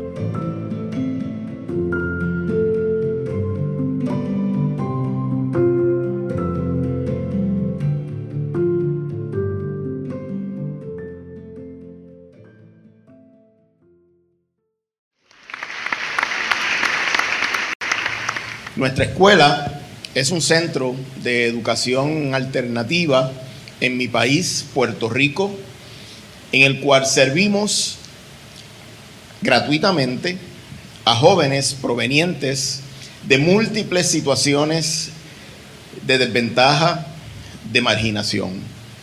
Jóvenes con vidas que han sido laceradas por el dolor, por el maltrato, la violencia, el abandono, la tristeza. Con nosotros en esta ocasión, eh, Justo Méndez y Ana Iris Guzmán. Ellos son fundador y actual presidenta de nuestra escuela. Nuestra escuela tiene ya varias décadas eh, de fundada. 23 años. 23 años. Eh, entiendo que tiene cuatro o cinco en Puerto Rico. Dos, dos actualmente. Dos, y, tiene fuera de Puerto Rico también. Y en Kenia. En Kenia. Eso es muy interesante y lo vamos a hablar este, en breve. Eh, Justo y Ana Iris, yo quisiera que, le explicaran a la audiencia eh, de dónde surge la idea de nuestra escuela. Eh, ¿Cuál es la semilla de, ese proyecto que, ha sido tan exitoso? pues Muchas gracias, Benjamín, por esta oportunidad. Eh, Ana Iris y yo somos cofundadores de, nuestra escuela. Yo la, presidí por los primeros 15 años. Me retiré y Ana Iris lo ha continuado, aunque la presidió conmigo desde el primer día. Nuestra escuela nace de un evento muy, eh, muy duro en, nuestras vidas. Eh, el fallecimiento de una de mis hijas, de mi segunda hija, Ana Mercedes. yo siempre me había resistido a trabajar en, educación porque, como yo siempre digo, yo nací en un salón de clase, mi papá y mi mamá eh, fueron maestros eh, y en casa lo que se hacía era estudiar. Y, me había resistido a eso eh, cuando mi hija fallece yo caigo en una depresión muy, muy fuerte. Eh, Ana Iris me acompañó todo el tiempo, mis otras tres hijas. Eh, eh, perdón, ¿hija de Ana Iris también? no, no es hija de Ana Iris, pero eran grandes amigas. y como parte de ese sostén que me daban Ana Iris, mis hijas y, y algunos amigos, mi hija Ana Mercedes me visitaba en sueños y compartíamos como siempre. Y en año y tanto, en un sueño, Ana Mercedes me dice, papi, vamos a, crear una escuela. Mi respuesta en el sueño fue... Ella era educadora, la hija suya. No, tenía 15 años, era estudiante, era eh, activista política como yo, este, eh, una, una jovencita vieja. Eh, Ella falleció en un accidente de tránsito. Un accidente de tránsito. Y me dice, papi, vamos a crear una escuela. Y mi respuesta fue, Mercedes, tú ni muerta de edad de inventar, ¿cómo nosotros vamos a hacer una escuela? Me dice, sí, papi, vamos a hacer una escuela, nuestra escuela. Ella la nombró. Y le digo, pero ¿cómo? Y me dice, déjate guiar. Eh, despierto, despierto a Nairi, le digo, mira lo que dice la Mercedes, que nosotros que vamos a, crear una escuela. Ana Iris me miró y me dijo, ¿sabes cómo es ella? Vamos a hacerla. Años más tarde Ana Iris me, compartió que ella me respondió ¿Ustedes eso. Eran ustedes eran maestros, los dos. No. Eh, no, no, yo, mi preparación, yo siempre he sido activista pero mi preparación universitaria fue en planificación social. La de ella es en la banca. Eh, y, años más tarde ella me dice que esa fue su respuesta porque en el momento en que yo le conté el sueño, desde el accidente de, autos, eh, me dice Anaidi que fue la primera vez que me volvió a ver brillo en los ojos. Y pensó, bueno, si por aquí es la salida, vamos a hacerlo. Fuimos donde mi mamá, nosotros vivíamos en un segundo piso, mi mamá vivía en el primero, eh, maestra de toda la vida, 30 años en, la escuela pública, y le, le contó el sueño y mami, que además era compinche de, de Ana Mercedes, este, de, esas abuelas, eh, una relación especial con sus nietas, eh, me dice, búscame la cartera. Y yo fui, le busqué la cartera y me dio todo su capital, 20 dólares. Y nos dijo, vayan y funden esa escuela. Echamos gasolina al auto con aquellos 20 dólares y por ahí empezamos. Hace 25 años de los 23 que tiene la escuela. O sea, que, que en ese momento, más allá de el mandato, digamos, que recibió de Ana Mercedes, en un sueño, eh, idea de cómo sería esa escuela no la tenían cuando empezaron? Pues eh, cuando sabíamos la población, queríamos servir juventud que había dejado la escuela regular sin terminarla, lo que en un acto de bullying social en Puerto Rico les dicen desertores escolares, eh, en situación de desventaja económica, social, en todos los órdenes. Eh, ah, perdóname, justo, este, se fueron a lo difícil. digamos a lo que uno ve como difícil, se salieron de la escuela, están en desventaja social. Yo sé que trabajan en, barrios y, lugares complicados. Eh, no, se fueron a lo fácil. El, otro día estaba hablando con Pepe Varela, que me lo, encontré en, un lugar. ¿El ex legislador? El ex legislador. no, me mentira, no, sus hermanos son legisladores. Sí, sí. Y. Eh, no, no, Pepe fue el, ex legislador. Y me dice, ¿y qué estás haciendo? Y le cuento lo que estoy haciendo. Me dice, siempre era difícil, tú sabes, tú nunca has podido elegir nada fácil. Eh, Dos, pero dos, dos, cosas. Queríamos saber que era con, esa juventud, porque además no queríamos afectar a la matrícula regular del Departamento de Educación, porque somos fervores defensores de lo público y de la escuela pública. Una. Y dos, eh, mi experiencia más importante con la educación fue mi activismo universitario. Y yo como activista universitario, siempre luchábamos por el cogobierno universitario entre eh, profesores, trabajadores y estudiantado. Y sabíamos que queríamos que fuera con los marginados y cogobernada. Esos dos criterios teníamos. A mí me, Siempre que escucho a Justo me, conmueve, no importa cuántas veces haya escuchado esta historia, porque en ese momento justo estaba sumido en, en una absoluta depresión. O sea. Yo no, no, no, desde acá, siendo padre de tres, no puedo imaginar cómo estaría uno si eso le pasa. Y, y para mí, esa mañana, cuando justo me contó el sueño, se trataba de recuperar a mi esposo, lo que hiciera falta. Así que desde el accidente fue la primera vez que yo vi luz. ¿Cuánto? No, no, no recuerdo si me dio ese detalle. ¿Cuánto tiempo después del accidente? Un, año, y, un par de meses. Un, par de meses, sí. Y yo sabía que si era para honrar la memoria de su hija, él se iba a poner de pie y lo iba a dar todo. Y, y esa fue la oportunidad de, de que se parara de la cama donde estuvo más de un año leyendo y llorando. Y siempre digo que en mi caso fue la oportunidad de, de traerlo de vuelta. Y ayer decía en una entrevista que me hacían que si hubiésemos, que si la encomienda hubiese sido hacer un puente, hoy estaríamos hablando de ingeniería, porque en mi caso se trataba de lo que fuera que hubiera que hacer para apoyar esa misión. Así que en el camino nos dimos cuenta de la necesidad que tenían nuestros participantes. Yo llegué al proceso educativo simplemente con la intención de qué es lo que hay que hacer para que mi esposo vuelva a recuperar la alegría de vivir. Sí, este, quisiera, quisiera conocer ese proceso de cuando eh, la idea era una escuela, nuestra escuela.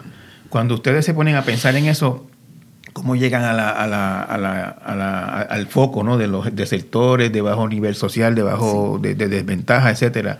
¿Cómo, ¿Cómo llegan a ese concepto? Sí, esa, esa, ese concepto lo trae justo eh, por su experiencia trabajando con esa población años anteriores. Yo, yo había trabajado en el Departamento de Educación eh, en un programa que se llamaba Programa de Educación y Preparación para el Empleo posteriormente fondos JTPA, fondos WIA, ha tenido muchos nombres. Eh, pero era eh, un dinero asignado al Departamento de Educación para trabajar con los jóvenes que dejaban la escuela. Y entonces eh, les daban cursos vocacionales de un año o cursos para tomar el examen de equivalencia de cuarto año o talleres de vida. Eh, y yo pues, eh, yo trabajaba en ese programa, em, empecé de monitor, llegué a dirigirlo eh, y siempre perseguimos algún programa, algún servicio que atendiera la totalidad de los asuntos.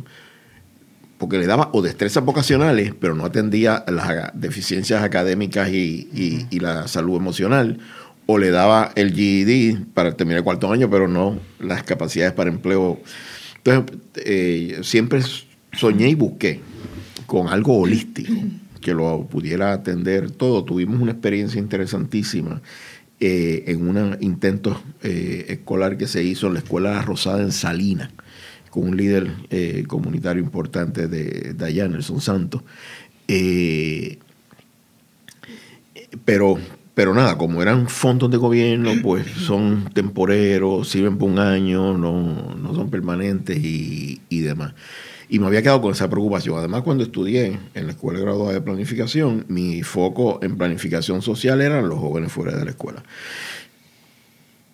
Cosas sin episodios separados que vinieron todos a conectar más adelante. Quiero, quiero eh, preguntar lo siguiente.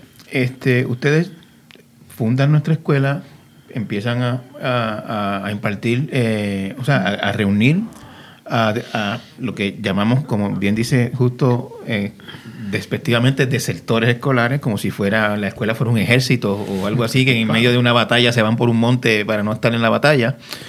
Este, cuando empiezan a, reunir a estos jóvenes que habían dejado la escuela, este, yo sé que ya justo llevaba tiempo trabajando con ese tema Ana Iris estaba em- empezando eh, en Tierra Virgen. en Yo acababa de llegar a Puerto Rico. Es dominicana. Yo soy ¿Ah, sí? dominicana y Ok. acababa de llegar a Puerto Rico. Teníamos apenas tres años de habernos casado. O- Eh, Entonces, eh, la pregunta sería más a Ana Iris, quizás. ¿Qué, qué, qué, aprend- o sea, qué- qué- qué fue descubriendo? ¿Qué, qué se fue viendo en ese proceso cuando empezaron a, a, a- a reunir y a interactuar con, con este tipo de población eh, juvenil?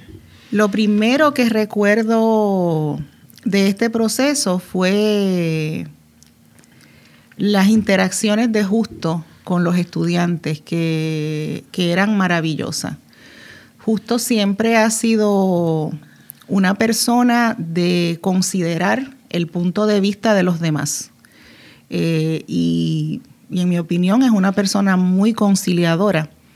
Así que lo primero que, que hicimos, yo estaba sentada en esa conversación, pero realmente la facilitó justo, fue preguntarle a esos jóvenes cómo debiera ser una escuela ideal, porque la verdad es que nosotros no teníamos tan claro de cómo debiera ser una Y- y- escuela. Y, nadie mejor para decir eso que alguien que en la escuela que conocemos le había ido tan mal o, o no, había, o- o no- se había sentido tan fuera de sitio o lo que fuera que, que- ni siquiera la terminó. Y es tan impresionante, Benjamín, que la respuesta 23 años más tarde sigue siendo la misma. Una escuela ideal es una escuela donde los estudiantes no sean un número y donde se sientan amados y respetados. Eso, fue lo que realmente eh, tuvimos en las primeras, eh, en los primeros encuentros, porque iba a ser cogobernada. Por lo tanto, eh, más nosotros no veníamos de la, de la práctica de la educación. La educación que yo conocía es la educación muy tradicional, porque yo soy el tipo de estudiante nerdo que lo que me gusta son los- las lecturas, los libros, los exámenes. Eh, en ese sentido, pues yo no era el mejor referente. Eh, hubo varias piezas, hubo varias piezas en, en- en el proceso. Hubo un sueño donde se me dicta lo que todavía es la declaración de misión de nuestra escuela. O sea que las organizaciones tienen una misión, una visión y todos esos procesos que son bastante eh, como que protocolarios. Eh, pero en el caso nuestro se me dicta eh, en sueño la misión que todavía, 23 años más tarde, es nuestra misión de amor. En otro sueño mi hija me, lleva a un lugar donde me dice, te voy a presentar unos duendes. Y cuando tú sientas que no puedes, ve donde los duendes. Y yo esperaba unos hombrecitos verdes con orejas grandes. Y me deja en el lugar, un lugar paradisíaco, que hoy tenemos en Orocovis. Y ella se retira y empiezan a llegar unos muchachos con los pantalones bien anchos, cayéndosele, camisas grandes, collares, pantallas, tatuajes, unas muchachas con ropitas apretadas. Eso es lo que, lo que muy despectivamente le decimos cacos. Cacos, muy a lo caco. Eh, palabra que en mi caso yo le cogí cariño porque mis hijas salieron cacos. Ah, sí, sí, sí, sí, ¿Sabes? sí, sí. Eh, eran cacos. Eh, cuando nosotros hacemos la primera ya promoción para atraer estudiantes, eso es el tipo de joven que nos llega. A, mí me, me- me- cuando ustedes me dicen que los muchachos decían queremos ser amados y respetados, pues yo, le, yo me imagino que ustedes lo vieron así también, pero yo le veo tanto significado porque incluso uno puede pensar que un chico que siendo menor de edad se sale de la escuela y lo logra, porque yo estoy seguro que muchos muchachos en algún momento dicen yo no quiero más escuela y si tienen una familia firme o un papá firme, mamá firme, no, ni para Dios, tú te quedas en la escuela y, y para salir de la escuela tienes que ser sobre mi cadáver y termina la escuela de una u otra manera. Cuando un chico se sale de la escuela y lo logra, pues no tiene una buena, tampoco, eso quiere decir que tampoco tiene una buena red de apoyo familiar. Y fíjate, en el sueño anterior se dicta la misión que se titula Nuestra misión de amor y comienza diciendo nuestra escuela fundada en el amor donde jóvenes y adultos y por ahí sigue. Y después cuando los jóvenes le preguntamos qué, cómo es la escuela que ustedes desean, qué no funciona en la escuela que estaban antes y cómo es la escuela que desean, amor y respeto. O sea, de lo mismo que se estaba hablando antes, siguen siendo piezas sueltas que vienen todas eh, a, a empatar. Entonces em- comenzamos una escuela fundamentalmente tradicional con una gran relación afectiva hacia... Cuando, cuando tú dices fundamentalmente tradicional, quiere decir que era una escuela con un salón, con matemática, español, inglés, etcétera, clases normales, en, en entornos más o menos normales, no era este otros métodos alternativos que hay, como Montessori o qué sé yo, era educación tradicional, pero con el componente del afecto. Exacto. Así fue al principio. y profundamente caótica. Eh, teníamos un grupo de estudiantes que venían de la calle, con la cultura de la calle, con las reglas de la calle. Bueno, yo, yo- yo sé que ustedes alguna vez, no sé si todavía lo tienen, pero estuvieron en Loíza. Estamos. Estamos en en Loíza. Loíza, donde había en aquel momento una guerra entre barrios terrible y estaban todos juntos en, la- en esa escuela sin problemas dentro de la escuela. Así sigue siendo. Así sigue siendo. Luego de hace esta cantidad de años, más de 15 años, haber comenzado en Loíza y come- yo cometer un gran error, y es que cuando se nos solicita abrir en Loíza, porque no fue nuestra intención, fue que se nos solicitó el pasado gobernador Aníbal Acevedo Vilá, eh, me lo solicita y cuando comenzamos en, en Loíza yo replico Caguas. Error. Caguas es Caguas y Loíza es Loíza. Eh, comenzamos en Loíza. Eh, entonces fuimos entendiendo que había que adaptar las cosas, las fuimos adaptando y demás. Un día un joven viene a, pedir ingreso y yo lo, yo lo atiendo y pues, claro que sí. Cuando el joven se va, me dicen los estudiantes, ¿a qué vino ese? A, a pedir matrícula. Eso que, perdóname, que me perdí un segundo en Caguas o en Loíza. En. En Loíza. ¿A qué vino ese a pedir matrícula? ¿Y que tú le dijiste? Pues claro que sí. Me dice, no, no, no puede estudiar aquí. ¿Y por qué? Dice, porque él es de Villa Santo. Ajá. Y nosotros somos de Villa Cañona. Y él no puede estudiar aquí. Y digo, aquí todo el mundo de Villa Cañona. Bueno, de Villa Cañona, de las casitas, o sea, de todos los barrios alrededor de. que controlados por Villa Cañona. Eh, entonces digo, bueno, pues cometo mi segundo error. Eh, Villa Cañona por la mañana, Villa Santo por la tarde, replicando esa segregación. Y un día estamos y estamos en el turno de la tarde, están los estudiantes de Villa Santo y llega un comando a asesinarlo. Eh, Al- a alguien o el- al, al, al que había al que había- venido a pedir matrícula. Con fusiles, con... Alex. Y el compañero que coordinaba la escuela en ese momento se metió en el medio y evitó el asesinato. Eh, y yo cerré la escuela, cerrada. Eh, entonces las familias empezaron a, pedir, a pedirnos reabrirla. Claro. Y, y bueno, con una condición integrada. Todas las comunidades juntas. No, no, esos muchachos se matan. Pues por eso pues, se quedan cerradas. Y siguieron. Entonces vinieron las abuelas de la comunidad a pedir que reabriéramos. Que yo, yo, yo me puedo imaginar la, la tranquilidad que le dio a alguien decir el- que el nene está en la escuela otra vez. Qué, qué Claro. bueno. Y de momento la cierran. Pues claro, Claro. No, le- no- no le hicieron un piquete de milagro que hubieran cerrado. Pues entonces vienen las abuelas a pedir que las reabriéramos y le decimos, bueno, y pueden traer las abuelas de, de Villa Santo. Y vinieron los dos grupos de abuelas juntas. Abuelas de Villa con abuelas de Villa Santo. A pedir que se reabriera la escuela. Y que estaba bien, que iba a ser integrada, pero que había que tener conversaciones. Nos reunimos con ocho puntos de droga.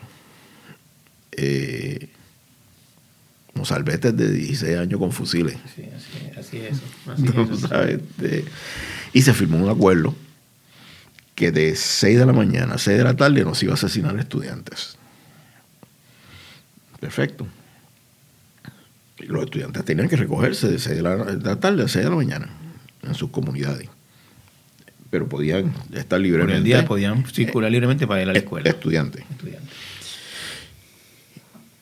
Y vino la inauguración, recuerdo que el secretario era Rafael Aragunde, estuvo con nosotros en la reinauguración este, y todo lo demás, este, pusimos una cinta, eh, les dimos, recuerdo que les di unas tijeras afiladas a un guerrillero de cada, de cada barrio, de los, de los armados. Eh, y en la lógica de que si se van a agredir, que sea de una vez. O sea, no, no podemos estar en esta tensión. Se cortó la cinta, precioso, eh, se comenzó.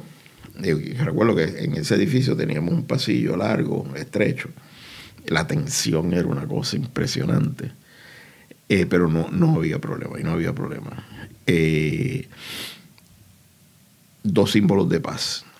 Un día, uno de Villa Santos dice, ay, se me quedó el lápiz.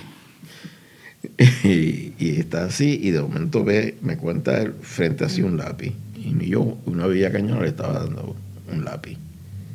Fue el primer acto de paz. Y el segundo, una parejita. Cuando se formó la primera parejita de, De, de un lado y del otro. de, una- De, de dos de- barrios. de- ¿cómo es? De, de Hutus y Tutsi o de, o de, eh, árabes y palestinos. Exacto. Digo, de judíos y palestinos. Y nunca, nunca, Iván, ¿cuántos años en Airi? Nunca ha habido Sí, 16. una agresión Dentro de la escuela. dentro de la escuela.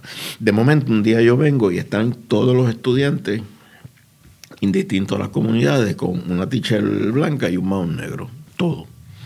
En la escuela no hay uniforme. Y yo digo, ven acá, ¿ustedes se pusieron uniforme? Sí. ¿Y por qué? Dice, ¿cómo van a saber que somos estudiantes? Ya se sabe en el barrio que los de teacher blanca y maón negro son los de nuestra escuela.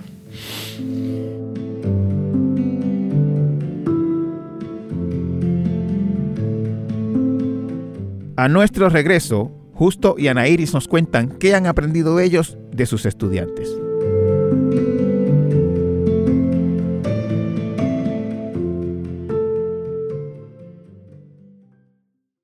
Esta es nuestra escuela y está ubicada en el casco urbano de Caguas. A simple vista notamos que no es un plantel tradicional. Es una escuela amorosa donde privilegiamos el aspecto socioemocional como parte esencial de los procesos de aprendizaje. Este, justo y Ana Iris, eh, después de 23 años de atender desertores escolares, entre comillas, eh, eh, ¿cómo es el índice, la tasa de deserción, entre comillas, en, en nuestra escuela? Nosotros en 23 años eh, tenemos una tasa de retención eh, que fluctúa entre el 94 y el 96%. Eso es más alto que las escuelas públicas. Y privadas. ¿Y privadas también? Sí. Bueno, las privadas lo que pasa es que se mudan de escuela también y, se cuenta como que se fueron, pero... pero es- de Puerto Rico. Pero es, es bastante alto. De hecho, el, el- que yo recuerde así como el único que se le compara a ese son las escuelas Montessori públicas que están teniendo unos éxitos bastante notables también, Sí. que es otro modelo alternativo. Este y, y de graduación de ese 94-96. Eh, el 100% de los estudiantes que se quedan en nuestra escuela se gradúa. Ayer precisamente yo miraba eh, la tasa de, de graduación de, del, sistema, del sistema público que está en 73%. este va- va- tienen, o sea, miden si siguen a la universidad algunos, cómo, Sí. cómo- cuánto este Recientemente se comisionó, Nosotros en nuestra escuela somos miembros de la Alianza para la Educación Alternativa eh, y desde la Alianza se comisionó una investigación a estudios técnicos para que pudieran seguir por, a, los a los egresados por cinco, por cinco años. Y el resultado fue que el 79% continúa eh, estudios postsecundarios, ya sea de nivel técnico o de nivel universitario. casi 8 de, casi 8 de 10. 8 casi, de cada casi, 10. eso es- en cualquier liga eso es casi todos. Eso es 8 de cada 10. Con un par de detalles súper importantes, eh, sabes que recientemente nuestra escuela fue acreditada por la Middle Stakes y como parte de, eso auto- de ese autoestudio eh, descubrimos cosas muy interesantes, como que de esos eh, ocho que van a la universidad, seis la completan cuando la tasa de graduación en las universidades en el país es de 4. Sí, eh, Esto, esto es, eh, son, son números notables. Cuando ustedes me hablan de 94% de, de, de, de retención, 100% de graduación en los que se quedan, este, porque, o sea, ustedes, o sea, cuando uno mira estas estadísticas, uno tiene que tomar en cuenta la variable de que estos son estudiantes ya este, que habían dejado la escuela. Sí. O sea, que, que tienen, uno puede decir, yo no, o sea, no, no, no encuentro la palabra, no es una predisposición, pero un riesgo, digamos, de que ya, si me quité una vez, a lo mejor me puedo quitar otra vez y no pasa nada. Que han tenido vidas muy difíciles. Quizás vidas es el elemento difíciles. común entre, entre nuestros estudiantes y que ciertamente ese proceso de acompañamiento que se da en las escuelas miembros de la alianza eh, relacionado al área de apoyo biopsicosocial hace que los estudiantes puedan sanar algunas situaciones de dolor que fue lo que realmente los llevó a salir de la escuela. O sea, claro. cuando tú tienes un joven que su mamá fue golpeada la noche antes por su padrastro, no quiere saber cuánto es 2 más 2. No, le- no- no tiene mente para En eso. realidad, eh, hasta que no se atiende su situación socioemocional, el estudiante no va a estar apto. No porque no quiera, sino porque su centro de atención está enfocado en esa situación. E- ese es el niño que, pues, decirlo como, ¿qué carajo está pensando en escuela o en clases o en matemáticas o en estudios sociales cuando está sobreviviendo, o sea, luchando por su propia vida? Y como te dije que eh, nuestra escuela comenzó fundamentalmente tradicional, Claro. eh, pero con amor y, y respeto, eh, en su evolución eh, nos, nos dimos cuenta que un ingrediente pilar de nuestra escuela, quizás el pilar de nuestra escuela, es regresar a una actividad que Ana Iris, Ana Mercedes y yo hacíamos antes de todo esto, que es el taller Esencia Vital, taller vivencial para jóvenes con vidas difíciles, donde se trabaja el autoconcepto, la autoestima, la motivación y la sanación de sus heridas de vida. Precisamente estábamos en ese taller cuando Mercedes salió al accidente eh, y lo trajimos a nuestra escuela. Y el enganche principal con lo que va a ser su futuro en nuestra escuela sucede en los primeros tres días de clase. Porque cuando un joven o una joven llega a nuestra escuela a pedir matrícula, se le dice, aquí te queremos. Solo tienes que ir a un taller vivencial en el bosque, en Orocovi, aquel lugar paradisíaco que vimos, donde vas a, a vivir un taller que es requisito para entrar a nuestra escuela. Los jóvenes llegan a ese lugar en la casa Collores de Orocovis y Pero no están allí. pernoctan tres días allí. Y primero que todo trabajan su autoconcepto, eh, desmitificamos esa palabra desertor, que cuando tú buscas su traducción en Google Translate, termina diciendo rata, rat. Desmitificamos eso, comenzamos a trabajar su autoestima, el sentido de crear comunidad, eh, la historia de vida. Ellos ven que son una buena persona, entonces se les pregunta, ¿y qué pasó? ¿Qué fue lo que pasó? ¿Qué fue lo que faltó? Ese apoyo familiar, fundamentalmente, más el comunitario y el social, los desajustes de Puerto Rico. Y entran, una vez cuentan esa historia, a un proceso de sanación por la vía del perdón. Hay historias que nos cuentan de lo que pasó en sus vidas que yo a veces pienso, eso no merece perdón. Niñas violadas por sus padres, este, cosas terribles. Y le decimos, pero aunque esa persona quizás ni merece perdón, tú mereces libertad. Claro, claro. Y entramos en ese proceso de sanación por la vía del perdón y ellos terminan. A los tres días ya tienen un diploma. Eh, sí, del curso de, de haber completado, de, el, completado taller, el taller. Y una comunidad. Y es en esa comunidad donde entonces es una comunidad de apoyo para completar todos los requisitos académicos, más todos los personales, empresariales y demás que se proponen. ¿Cuántas, cuántas, cuántas eh, sucursales tiene nuestra escuela hoy? Tenemos, bueno. sí, tenemos dos centros, eh, uno en Caguas, uno en Loíza, eh, acuerdos de colaboración con Toa Baja, eh, con Acutas, y una escuela en África, en, en Kenia, que es un orfanatorio donde las y los estudiantes no tenían acceso a educación. Por, y, porque teníamos en Vieques y en Culebra uh -huh. y decidimos cerrarlos. La, la última matrícula que hicimos en Culebra, de los 100 estudiantes que había en la escuela pública, en la escuela Barceló de, de Culebra, el Departamento de Educación transfirió a 25 a nuestra escuela uh -huh. y seis maestros perdieron su trabajo. Okay. Y lo mismo iba a pasar en Vieques y ahí decidimos, nosotros no vamos a provocar el cierre de escuelas públicas. Y decidimos no continuar eh, abriendo centros de, de nuestra escuela, sino donde quiera que se nos da la oportunidad, apoyando la escuela pública con prácticas de lo que se hace en nuestra escuela para...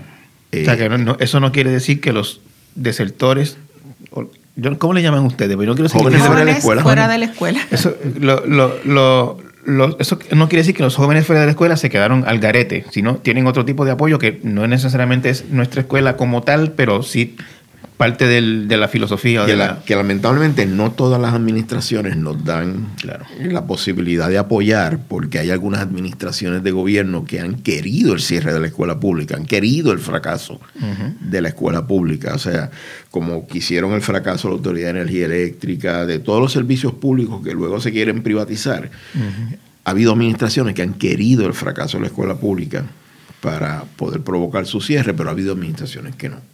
Claro. Y, en, y en esos momentos eh, hemos podido apoyar la escuela pública. Cuéntenme eh, de esa escuela en África, ¿cómo ustedes llegaron allá? De todos los países del mundo, ¿cómo llegaron a Kenia? Justo. Un hermano de, de la vida que fue mi maestro, eh, Ramón Daubón, un puertorriqueño de Virginia, eh, un día estaba en Canadá dando un taller y me dice, justo en el taller que estoy dando en Canadá, hay un africano. Y cada vez que habla, es como verte a ti. Un emprendedor social, este, y nos pone al habla. Nos pone al habla. Eh, y, y, este amigo, Kennedy Omondi Oronjo, eh, tiene este orfanatorio. Kennedy se llama. Kennedy es el nombre inglés que ellos siempre usan sí, un sí. nombre del idioma imperial. Claro. Eh, para, para, poder comunicarse con, con sí, los de acá. Yo, no, yo, yo sé, lo, lo, me llamó la atención porque no, quería, iba a preguntar si es Kennedy del presidente, como el Kennedy. De... Sí, por el presidente fue que se lo pusieron. Exacto. Kennedy Omondi Oronjo. Uh -huh.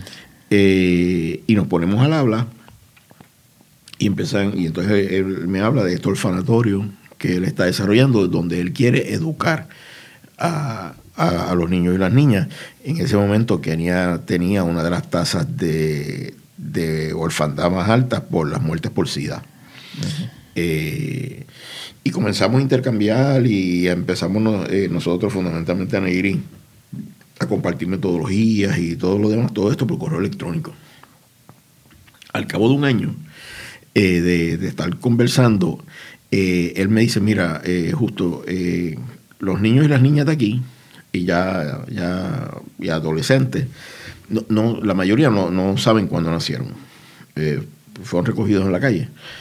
ellos siguen, son un brotherhood de la Iglesia Católica que se llama San Charles Luanga, eh, una hermandad. Eh, por ahí viene el día de San Charles Luanga, entonces yo quisiera celebrarles el cumpleaños a todos en el día de San Charles Luanga y que ese sea el día de su cumpleaños. Eh, nos ayudaría 300 dólares para hacer eso.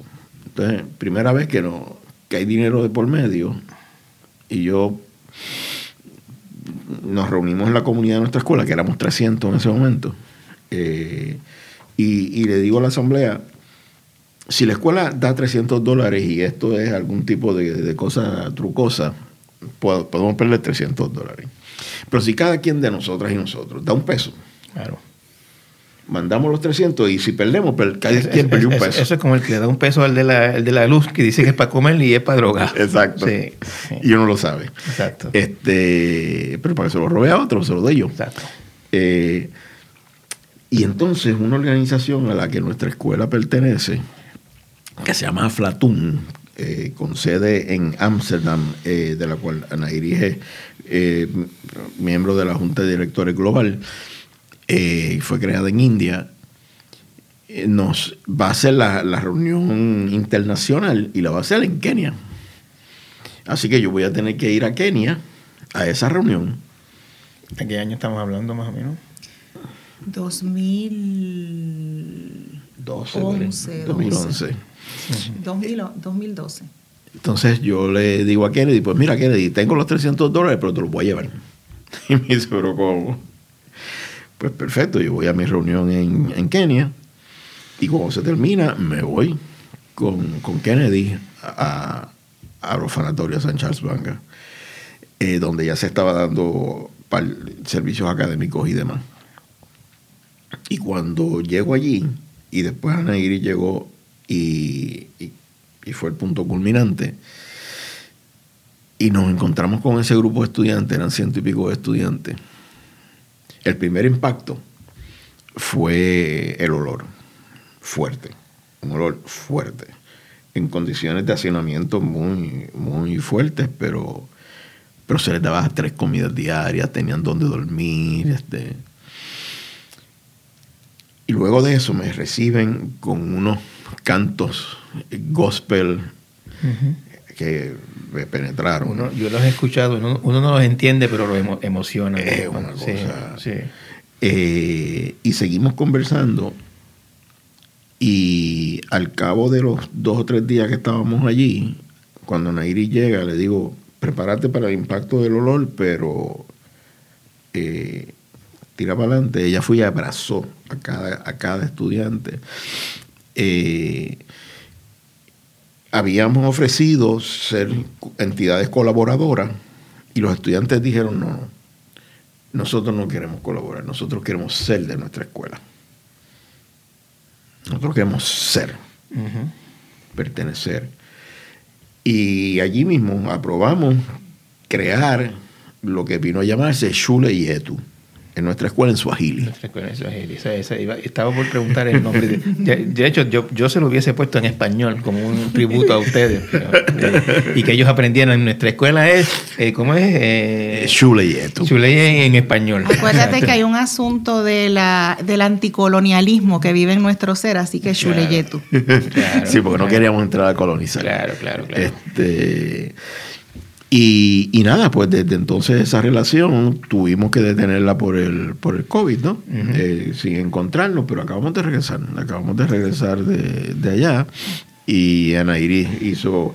Eh, cuando yo llevé los 300 dólares y Ana Iris llegó, le hicimos la fiesta de cumpleaños eh, con aquellos 300 dólares y le pregunté a los estudiantes qué, qué quieren.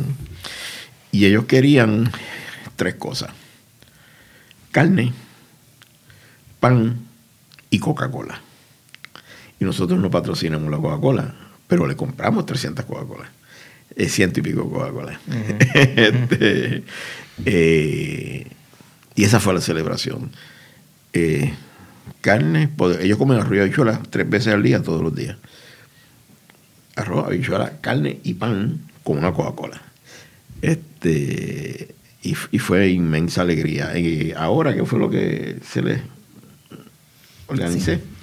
Eh, ahora eh, los estudiantes nos pidieron un televisor porque viven en un orfanatorio donde no había un solo televisor. Así que querían ver los juegos. Querían ver los juegos de fútbol, eso es lo que quieren ver, sí. Y les compramos un, un televisor y organizamos un día de juegos. Muchas bolas de fútbol. Uno aprende mucho cuando va a esos sitios donde hay estas carencias tan dramáticas, ¿no? Una Coca-Cola, ¿entiendes? Eso, para un niño, un- o sea, a nuestros niños la Coca-Cola y todos los refrescos Claro, carbonatados le hacen mucho daño.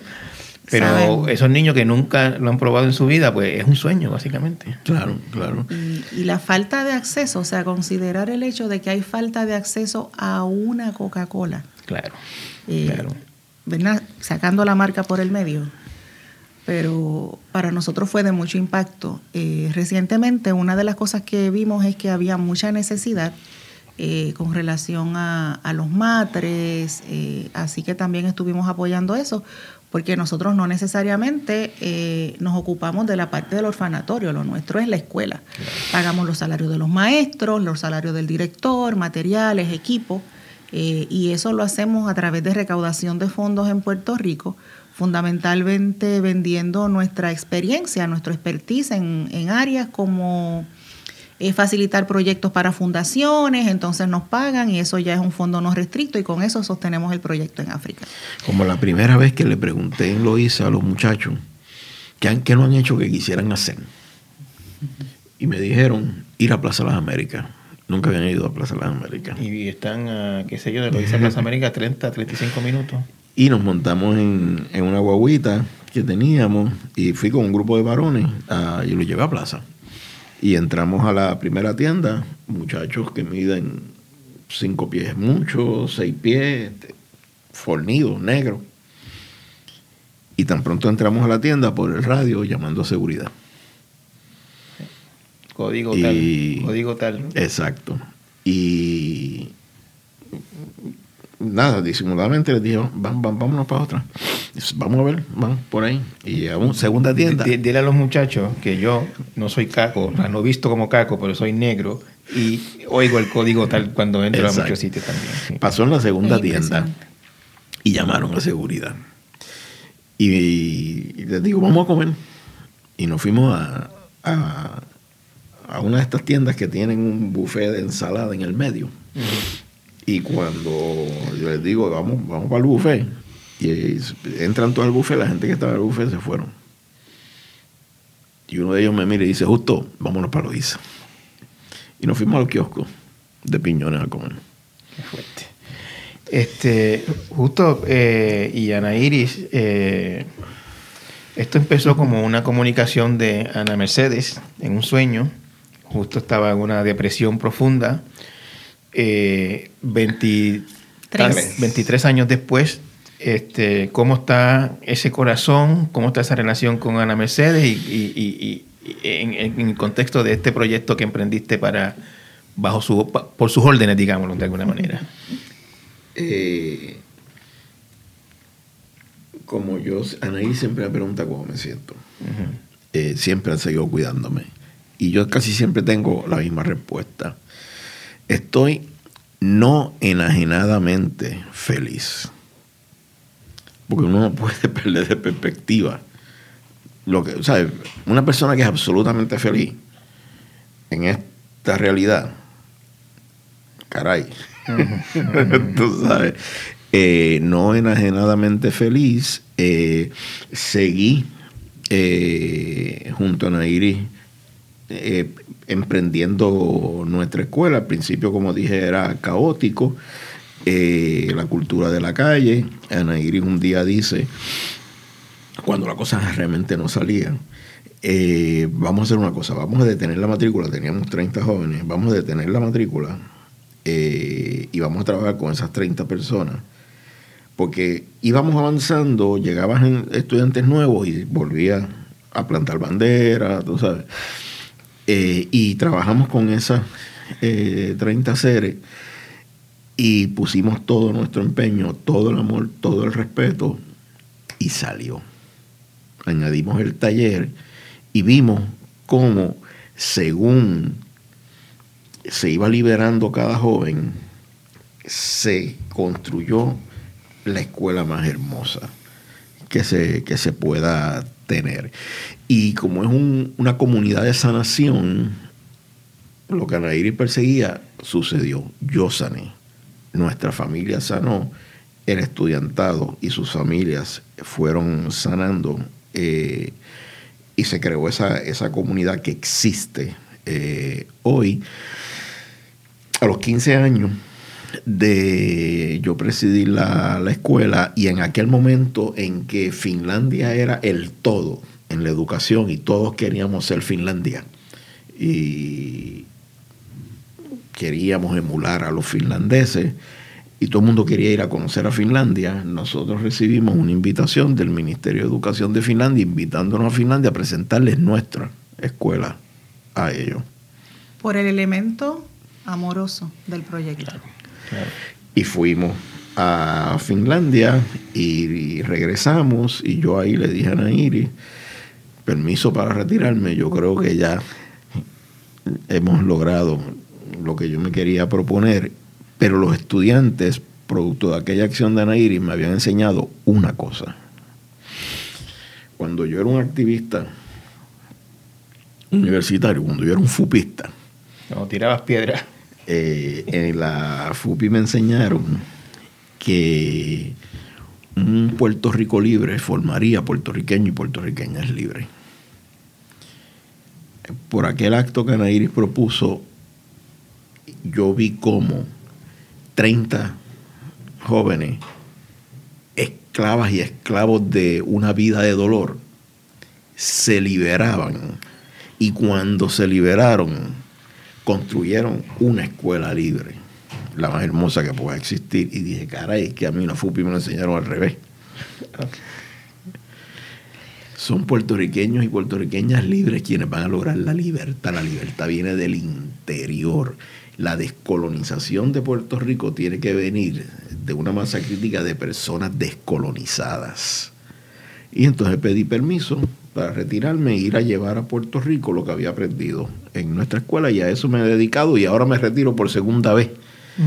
Cumplo 70 en diciembre y me retiro por segunda vez eh, para ceder liderato a una generación más joven. Ya eso está perfectamente encaminado y, y me dedico a escribir un rato a contar todas estas historias. Muchas gracias, Justo. Muchas gracias, Ana Iris. Y mucho que continúe el éxito de, de nuestra escuela.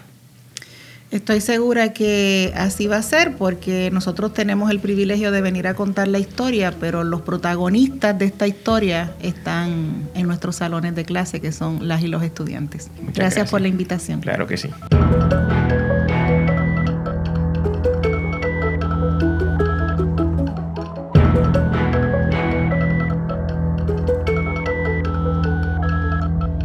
Torres Cotay Entrevista es una producción de Jeffar Media. Puede conseguirlo en cualquier plataforma de podcast.